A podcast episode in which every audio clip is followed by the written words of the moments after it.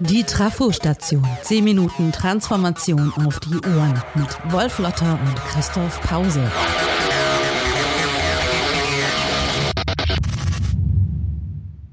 Jeder kennt sie, die Eltern, die bei jeder Gelegenheit auf die Hochbegabung ihres Kindes hinweisen. Sie nerven Verwandte und Bekannte, Freunde und Kollegen, Lehrer und Psychologen mit ihrer These, dass ihr Sprössling viel klüger, schlauer und kreativer wäre als alle anderen Kinder. Das ist zu einem Massenphänomen geworden. Viele machen sich darüber lustig. Doch das ist nicht genug. Tatsächlich spielt persönliches Talent und Begabung in der Wissensgesellschaft, in die uns die Transformation führt, eine ganz entscheidende Rolle. Talent, das ist eine ernste Angelegenheit. Nun geht es nicht um die Eitelkeit von Eltern, die ihre Kinder überschätzen. Aber dass die das überhaupt tun können, liegt nicht nur an blinder Liebe und mangelnder Objektivität, sondern weil wir alle persönlich schon weiter sind, als die nach wie vor herrschende Kultur der Industriegesellschaft es eigentlich erlaubt. In der sind Abweichungen nach oben ja verpönt gewesen.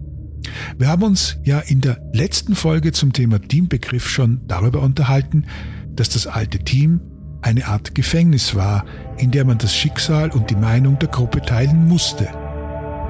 Das neue Team besteht aus freiwilliger, selbstbestimmter Kooperation. Jede und jeder tut sein Bestes, damit die Talente sich entfalten können. Was am Ende allen am meisten nutzt. Das ist ganz besonders dort wichtig, wo wir Menschen fördern wollen, die gute Ideen haben, die Produkte und Dienstleistungen, Systeme und ihre Methoden verbessern und erneuern können und nicht bloß ein wenig optimieren, was ohnehin schon da ist. Talent in der Wissensgesellschaft ist also immer an einen ganz praktischen Innovationsbegriff gebunden, bei dem die persönlichen Fähigkeiten mit einer guten Ausbildung verbunden werden, die gemeinsam unverwechselbar und originell sind, die Person ausmachen. Oder anders gesagt, nicht mehr die Masse, die Gleichförmigkeit des Könnens zählt, sondern eben die unterschiedlichen Fähigkeiten, das Persönliche oder wie man auch gerne sagt, der Mensch steht im Mittelpunkt. Wenn wir diese Phrase ernst nehmen, liegen die Eltern mit ihren wirklich oder vermeintlich hochbegabten Kindern gar nicht so falsch. Denn es geht ja darum, dass dort, wo intellektuelles Kapital, also Wissen, zur wichtigsten Ressource wird, dieses Wissen nicht einfach nur da ist, sondern dass man auch was daraus lernen kann. Dieses Wissen schaffen ist eine der Triebkräfte aller Transformationen. Dieses Wissen meint persönliche, originelle Lösungen. Nicht das, was man auswendig lernen kann, aber dazu ein andern Mal. Dieses Wissen ist das, was Unternehmen vor allen Dingen in der Technologiebranche seit Jahren händeringend suchen.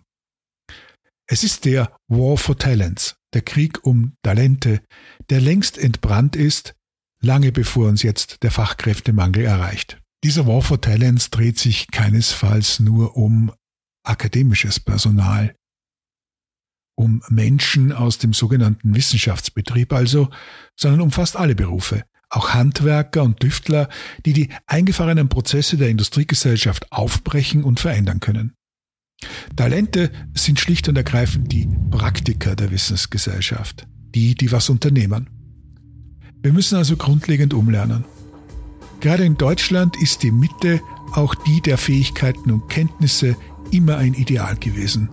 Mitschwimmen, nicht auffallen, weder besonders gut noch schlecht sein, eben durchschnittlich. Das ist das kulturelle und gesellschaftliche Ideal gewesen und ist es immer noch. Es wurde in der Industriegesellschaft zur Normalität.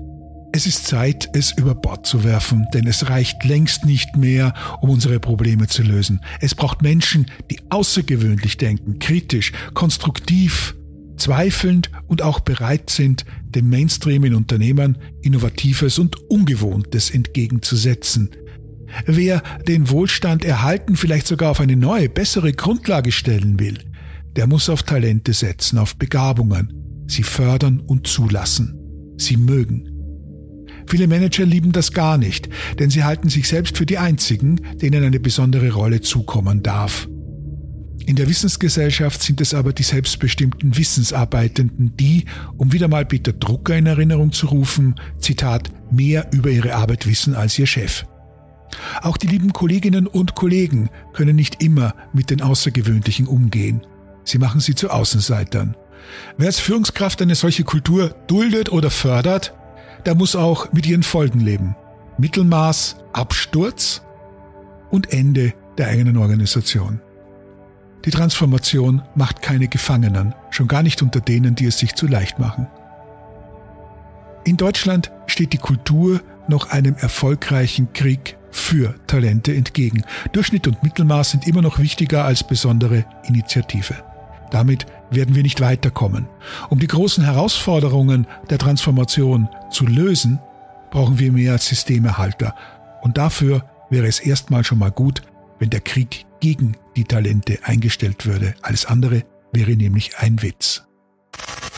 Talent ist eine ernste Angelegenheit, haben wir gerade gehört. Und deswegen ist es höchste Zeit, dass wir uns ein paar Minuten nehmen, um über diese ernste Angelegenheit, hoffentlich nicht zu ernst, zu plaudern mit Wolf Lotter, den ich hier herzlich begrüße in Freiburg in unserem Podcast-Studio. Mein Name ist Christoph Pause, ich bin Chefredakteur von Haufe New Management und frage mich, Wolf, ist Talent genauso ein Wieselwort wie Team, worüber wir in der vergangenen Sitzung gesprochen haben oder andersrum, was ist denn die Definition von Talent? Hallo Christoph, ja, die Definition von Talent wäre im Grunde genommen in unserer Zeit die der Außergewöhnlichkeit, der Abweichung, des Unterschieds, der Differenz oder wie wir auch als Modewort gerne sagen, der Diversity.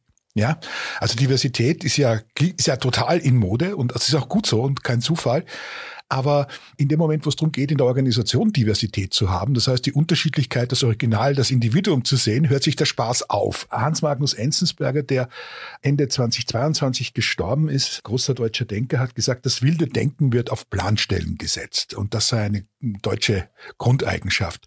Und das glaube ich auch. Ja, also wir reden wahnsinnig gern von Talenten weil wir natürlich wissen, dass nur in äh, dieser Abweichung, diesem Unterschied überhaupt Veränderung und Innovation da ist, die wir sonst ja nicht haben. Wenn wir nur Verwaltungsangestellte produzieren, kriegen wir diese Veränderung nicht. Also wir brauchen diese Leute, wir mögen sie aber nicht. Wir mögen sie kulturell nicht, die parieren nicht richtig, die gehen nicht in der Reihe, die machen nicht genau das, was man ihnen sagt, die sind unberechenbar, sie sind auch immer ein Experiment. Also all das, was Innovation eigentlich schafft, ja, Widerworte, Experiment und, und Abweichung, was in eine Organisation nativ nicht passt, weil die Organisation dafür nicht gebaut ist. Das ist das alte Dilemma. Also wir leben in einer Welt, die so tut, als ob sie etwas organisieren kann, könnte, was nicht zu organisieren ist. Und das Talent passt da einfach nicht rein. Ich nehme das auch gesellschaftlich wahr oder auch politisch. Alle Menschen suchen immer nach, nach Originalen und nach äh, nicht stromlinienförmigen Menschen, die beispielsweise sich politisch engagieren und die, die mal sagen, was ist oder was sein sollte. Wenn diese Menschen es dann aber machen und sagen, was ist und was sein sollte, dann werden sie mindestens niedergemacht, verbal, weil man nicht hören möchte, was sie sagen. Oder weil man auch nicht anerkennen möchte, dass manche mehr können als man selber. Das ist, so nehme ich das gesellschaftlich wahr. Und in Unternehmen eigentlich auch. Du hast es gerade gesagt. Du hast auch irgendwo vorhin davon gesprochen, es geht um darum, die Abweichung nach oben zu akzeptieren. Wie kommen wir denn dahin, dass wir endlich akzeptieren, dass es eine Abweichung nach oben und zur Seite gibt und dass das gut ist? Ja, eigentlich auch wieder mit der Grundformel guter Führung, glaube ich, dass man zunächst sagt, man stellt Leute ein, die klüger sind äh, in einem bestimmten Fach als man selbst und die da machen lässt. Das ist so ein altes Führungsprinzip, kommt von John F. Kennedy, glaube ich, der das mal gesagt hat, dass er keine Leute einstellt, die, die dümmer sind als er, sondern nur Leute einstellt, die klüger sind, weil sonst würde er seinen Job nicht richtig machen. Und ich glaube, das ist eine gute Vorlage für, für jede gute Führungsarbeit, äh, zu sagen, ich hole mir jemanden, der äh, etwas ganz Bestimmtes so gut kann und dann muss ich mich eigentlich nur mehr um die Rahmenbedingungen kümmern. Und das schaffen viele nicht. Das klassische Management ist ja immer noch starke Manege, also Abrichten von wilden Tieren und Einnorden, sie auf Planstellen setzen und zu erwarten, dass dann Resultate rauskommen, die in der freien Wildbahn zu erwarten wären. Also das ist absurd, ja.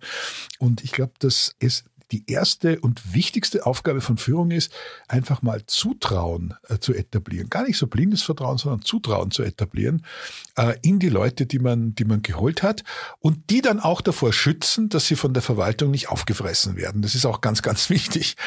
Äh, eines der großen Probleme ist ja, dass die dann untergebuttert werden, schnell in Unternehmen von denen, die eigentlich sehr zufrieden sind, wenn die Dinge immer so bleiben, wie sie sind. Das, äh, das ist eigentlich die, die wirkliche Herausforderung, denke ich. Ich meine, Management, klar, die agieren, wie sie agieren und da kann man auch Probleme gerne hindelegieren, indem man sagt, die machen das halt nicht. Und aber die wirkliche Herausforderung ist ja dieses andere Können und auch das Anderssein der, der Kolleginnen und Kollegen zu akzeptieren. Ich meine, das, das größte Bild von Außenseitern ist der Nerd, der angeblich im Keller unten Pizza essend irgendwelche Programme schreibt, von denen man nicht versteht, was sie machen. Man macht sich über diese Menschen lustig. Gleichzeitig bewundert man sie auch irgendwie.